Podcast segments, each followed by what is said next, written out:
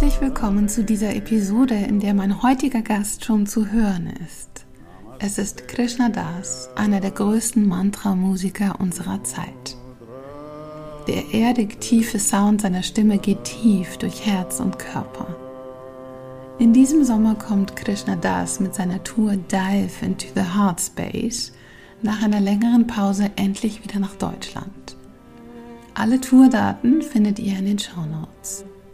Im Interview spricht er über seinen Weg vom Ashram in sein Leben als Musiker, die innere Dunkelheit, durch die er viele Jahre ging und vor allem über den einen und das Einssein. Das ist die Essenz aller Dinge für ihn und vielleicht auch die Antwort auf alle Fragen des weltlichen Lebens. Die Sprache von Krishna Das ist die Musik. Tief, berührend und großartig. Das Mantra Om Namah Shivaya könnt ihr noch einmal ganz am Ende des Podcasts genießen. Viel Freude beim Zuhören. Herzlich willkommen bei Ananda. Das ist der Podcast von Yoga Aktuell. Ein Podcast für deine Glückseligkeit, für das Glück, das durch deinen Körper fließt für den sinnlichen Genuss, der dich über den Körper hinausführt. Mit Inspirationen für deine Yoga-Praxis auf der Matte, in der Küche, bei der Arbeit und in Beziehungen. Wir inspirieren dich mit Mikropraktiken, Gesprächen, Klängen, Worten und Interviews. Ich bin Julia Johansen und führe dich durch den Ananda Podcast.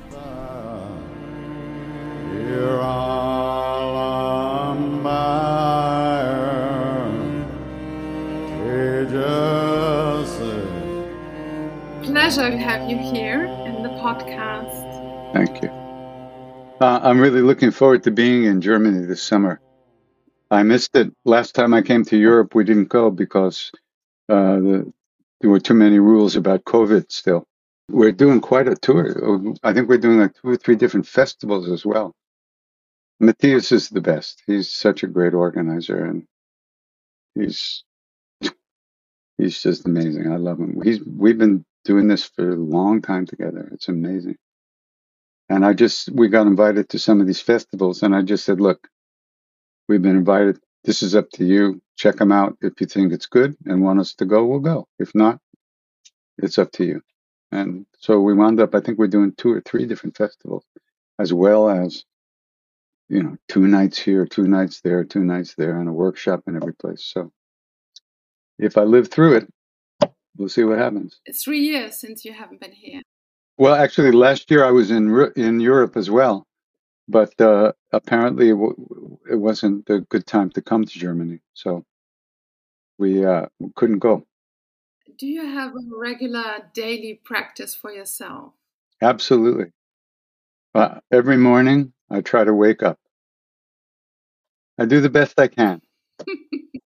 After that, anything could happen. I have no idea. Many people know the story already, but some people might not. So, you lived in the ashram with Maharaji, and your guru was also Ram Dass. Mm-hmm. And you stayed there for more than two years, and then you got back to New York to become a, to become a musician. So, can you tell us how was your way into the ashram and out of the ashram into the world again? It hasn't happened yet. I'm waiting. I'll let you know when it happens. Um, I used to. I always tell people. People ask me, "How can I introduce you?" I say, "Well, you can say I went that Krishna Das went to India in 1970 and never came back." You know, uh, my guru Neem Karoli Baba was very unusual. He he presented a way of living in the world to us. It was not, there was no idea about leaving the world. And what, what was, what was transmitted to us, you could say, was how to live in the world in a good way, with an open heart, with kindness, caring, and compassion for other people as well as yourself. And how to remember, uh, keep coming back to that place in your heart again and again as you deal with daily life. He himself was surrounded by people all the time. You know, I mean, he went through his period early on where he was living in caves and that kind of thing and wandering in the jungles. But the whole last 30, 40 years of his life, he was surrounded by people. Wherever he stopped, a village man came up immediately. And he really transmitted that to us that this is it. This is real life.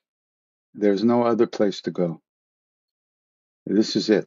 And we, how to live in this world in a good way, how to live in the presence of real love every day, regardless of what's going on outside of in the outside world, how to live so that doesn't close you down. So when you ask me how was it living there and how was it coming back, well, at the time it was really hard. You see, when he sent me back to America after two and a half years, he looks at me one day. He says, "Go back to America. You have you have attachment there. You have to go back." I said, "Baba, I'm just learning Hindi." Too bad. You have to go. So he was sending me back to to deal with my stuff, which while I was in India was covered up and suppressed, you know, because I was doing all this other stuff and my and the pressure inside of me from my own desires and my own trauma and, and problems was building up and it was it was not being dealt with at all it was just being pushed down and covered up and so of course because he knew everything he knew that uh, i had to live through these things there's no other way for me and so he sent me back to do that. And that was fine until he left the body. At six months after he sent me back, he left the body, he died. And then the shit really hit the fan. Because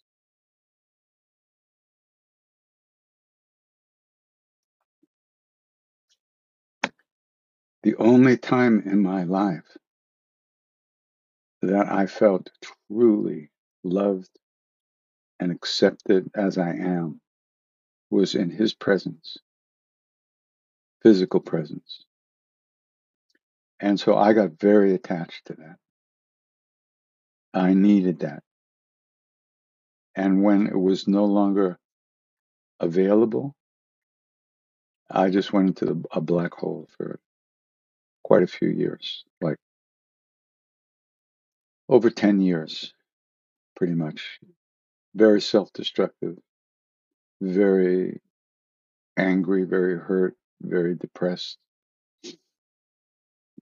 and just not wanting to be here at all. Not a lot of people who I was with might have noticed that, you know, because I was very good at, and still am, very good at hiding showing what I need to show. When, so in those days, I was really suffering, even though it might not have seemed that way to other people. And I'm sorry for people who keep asking me, how did I get it together? I'm sorry because I can't tell you. I didn't get it together. He saved me. He literally hit me with a thunderbolt in my the center of my chest and exploded my heart and opened me up again. And from that moment on, life began to change for me. It was okay, let the kid live, you know, like that. Without that, I wouldn't be here. So there's nothing I can take credit for. I mean, it would be nice, I suppose, if I could do that, but, you know, but I can't. So for my, as far as my life goes, it's just His grace, His blessings that saved me again and again. And my path is to remember Him and remember that love. And how do I do that? By chanting. And so that's what I do to save my ass every day. And when I do it with people, I'm still doing it to save my ass. But my ass kind of got bigger. An ass as wide as the world, so to speak, you know. So uh, that's all I can tell you. I mean, I was I would not have made it. I didn't have the the the programming to make it. I had too much damage, too much too much uh, hurt in my heart. So he saved me, and he saves me every day. Nothing's changed. It's the same deal. As long as he's around, I'm okay. He's always around, but a lot of times I don't pay attention. So my job is to remember to pay attention, and that's what the chanting brings to me and to other people. Hmm. So while you chant with other people, you are connected with Him. I'm, I'm inside of Him. That's all. I'm singing to Him. He's He's the whole deal. Um, but once again, when I say Him, it's not something I'm selling. It's not something anybody can buy. Nobody. It's. It's. I'm not. I'm not Eh, for me, he is what they call antaryami, the indwelling presence in all beings. He's become that. The consciousness that's that's looking out of your eyes right now. That's looking out of my eyes. For me, that's who he is. He's no longer that guy in the blanket, although that's my favorite form of him. But he's become the whole universe and he's eh, for me, so when I sing, when I meet people, when I sing, when I chant, it moves me more deeply into that place, into that presence, which is always here. It can be anywhere else. We're here. So it's here. And for me, it's him. But that's just my shtick, you know, not, it doesn't have to be that anybody else sees it the same way. But yet, when I chant, what's really going on is that he has given me some prasad to distribute. You know what prasad is? You know, it's food that, or something that's been blessed to uh, uh, coming from with blessings. And so, what I simply do is I'm distributing that prasad to whoever comes to sing. That's all. Every once in a while, I I sneak a little bit, a little nibble. When you're in the presence of real love, the heart responds. Whether you're aware of it or not, you're still getting fed. Your heart is receiving some some transmission. And uh, so that's what I say when I'm giving. I'm just distributing the prasad to whoever's there. You eat it, they're getting it, and then they go home and do what they do. They've been they've taken they've been they've participated in that blessing, in the blessings. So one way or another, that will hope I would imagine uh, create some good causes in their for good circumstances in their lives and help people in one way. You know, I get invited to sing a lot of different places, and some of the places there's a lot of uh, politics and problems at the places. for one reason or another. And people say, you can't sing there. Those people are this and they've done that. And I say, excuse me, I'm going to distribute the blessings of my guru. Those blessings are for everyone. And if there's any possibility of people overcoming their problems, this is something that could help. And you want me not to go? I go where I'm invited if I can. I don't care what people do, what they don't do. Everybody's fucked up. Nobody on this planet's not fucked up. That's why we're here. So this everybody needs that, and so my seva, uh, my is that I distribute that prasad whenever I can to whomever,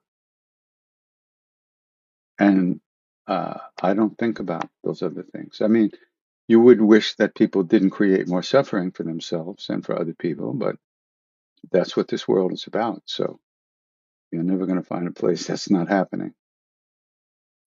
So we are living since the pandemic in a big time of change. Um, like people say, we are moving into the age of Aquarius, or it's a like an epic time. So um, I would like to know how do you feel this change inside yourself? I sing and I go back to bed. you know, I'm a very simple guy. Uh, I have no idea. People are free. You know, there's freedom of speech. People can say whatever they want, believe whatever they want. I have no idea if this is the Kali Yuga or the age of Aquarius, or the whole thing's going to go to shit, or it's not, or it's all just blossoming. Who knows? I don't know. I'm, that's above my pay grade, as they say. I sing, and I, and then I'm just stupid for the rest of the day. That's that's it, you know. I mean, it's this, but I do sing, and that changes me. That that feeds me, and that reminds me, brings me back again and again to that deeper reality of of the oneness of us all. And so, whether it's going up or going down, I don't have a clue. How would I know? And, and there's no, I don't even think about that shit. I just think about getting to the gig, doing sound check, and getting home and watching some TV. That's it. And what parts inside yourself have you healed through singing, and what parts are still in the healing process? Healing, transformation, etc. I don't know about that. What I could say, what I would say, is that I spend less time in heavier, darker, negative states of mind. And I think that's direct, directly caused by the grace of the Guru, which is manifested for me in the chanting practice and other practices, you know. But so I don't know if I've been healed or not, but I spend less time hating myself than I used to. That's good enough for me. I'll take it. You know, uh, at least it feels like it's going in the right direction. Could be one mile an hour or one kilometer an hour, but still, I think it's moving in the right direction. Music is a good escape, but it doesn't last. If music was enough, every musician would be enlightened or even happy, and that ain't the case. So it's it's music is powerful. It's very powerful, and the chanting has music is musical, but what we're it's what we're chanting that heals the disease and heals the suffering, not the music itself. The music is the syrup that the medicine is hidden in. And because we're cranky children, we don't want to take our medicine. But because it's sweet, we will take it. So the music is the sweet medicine, the sweet syrup, but the medicine is the name. And through the repetition of the name, everything is accomplished. So if you don't sing and chant, what inspires you in life? Acts of kindness that I see. When people treat each other well and help each other, when, it, when you see that, that's very inspiring. And of course, meeting the saints, the great saints. Nothing more inspiring than that. Because without the presence of the saints, the real saints, the real yogis, we wouldn't have a clue of what was possible. It's only through their beneficence and their generosity and their realization of our oneness that we even get a taste, the slightest phantom of an idea of what direction we have to move in. So, so that's the greatest inspiration is to meet these great beings.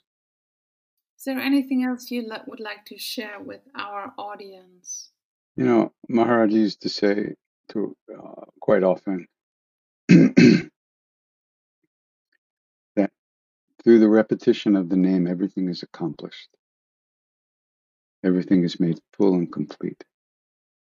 And that's kind of the only teaching he gave. Remember, love everyone, serve everyone, and remember God. Remember God is repeating the name, doing the practice of Nama Smaran or Japa, which is the repetition of the divine names. If we don't cultivate different habits where our mind goes, where our attention goes, if we don't plant the seeds of the things we want in life, we won't get them. If you don't plant seeds, you don't get the fruits. And whatever seeds you do plant, you receive those fruits sooner or later. And most of us in our daily lives, even if we're not bad people, we're very self centered. Most of us really live as if we are the most important things in the universe. How am I now? How am I now? How am I now? Do I have enough? Do I have too little? Do I have a big enough, too small enough? All our whole lives go just thinking about ourselves. And you can't just stop that. You have to replace those thoughts with something else. You have to replace those seeds. Because every thought, every action is a seed that gets planted. So if you keep planting the same self centered seeds, you get nothing else but more of that, which is too little, too much, fame, shame, loss, gain, those things, the pairs of opposites. So through the repetition of the name, we actually do cultivate a different way of living, of being in this world. And we begin to um,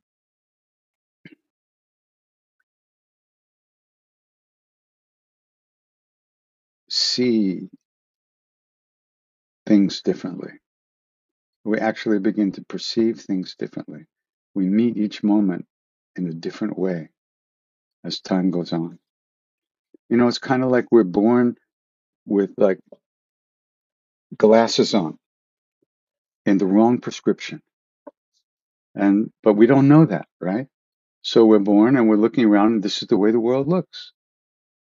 We don't we don't think it's blurry. We think that it just looks like this.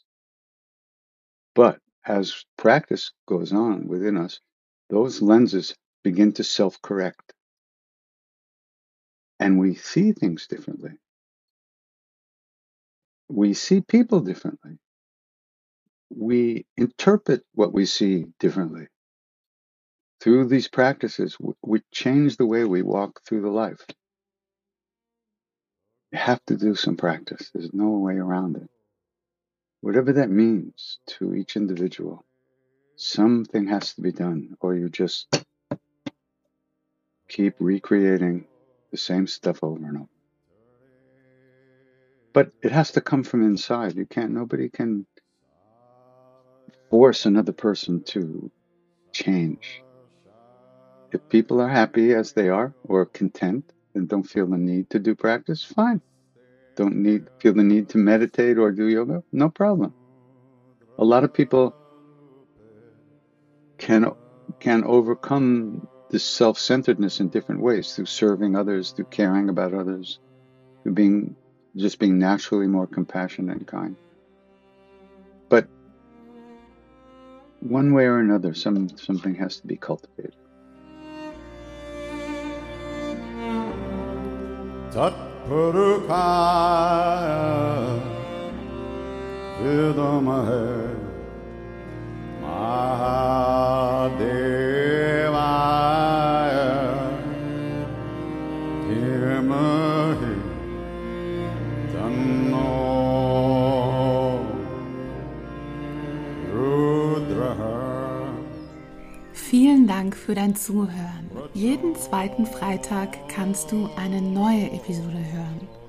Und wenn dir der Podcast gefällt, freuen wir uns sehr, wenn du ihn an deine Freunde weiterempfiehlst, uns eine schöne Bewertung schreibst. Du kannst uns deine Unterstützung auch mit einem Print- oder Digital-Abo schenken. Unser Magazin Yoga aktuell erscheint bundesweit alle zwei Monate. Mehr Infos findest du unter www.yoga-aktuell.de. Ich grüße dich von Herzen, deine Julia und die Redaktion von Yoga Aktuell.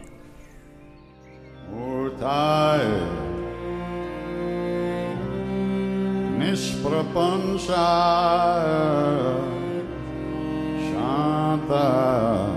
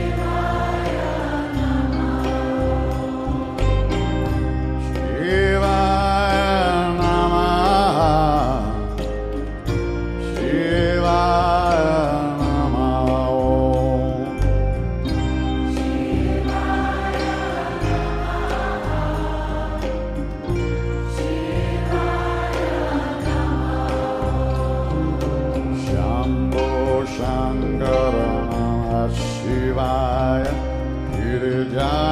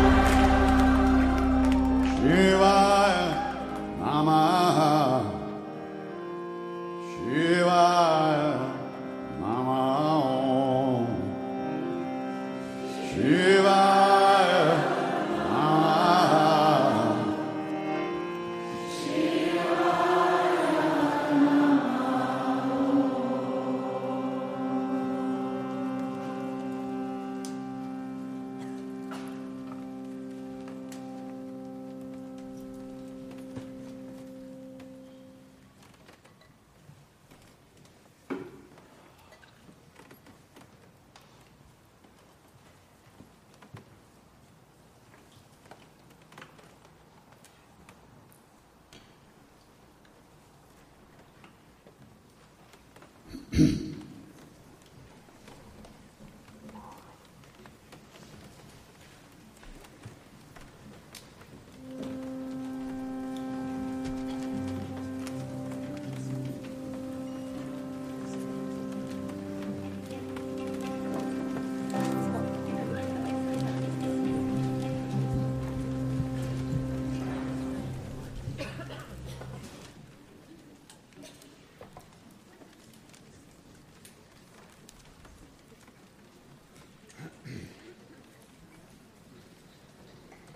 back in the old days when I was living in the temple with my guru. We used to sing to him, but we used to just like stand there, go like, Shri Ram Jai Ram. We didn't have instruments, we didn't have anything. We just kind of like. So one day we were in, uh, in Brindavan. He has a temple there, Hanuman Temple. And one of the guys who was hanging out with us had a friend who was uh, in ISKCON, and had just brought all his disciples to Brindavan for the first time. So he invited him to come to Maharaj's temple and sing. So about 15 or 20 of the devotees came and they brought their drums and their bangers and their clangers and everything, you know. And so they sang for a long time, and uh, loved it, and then they left. I was standing next to Maharaji. He reached into his dhoti and he pulled out 50 rupees. He handed it to me and said, Go buy a drum.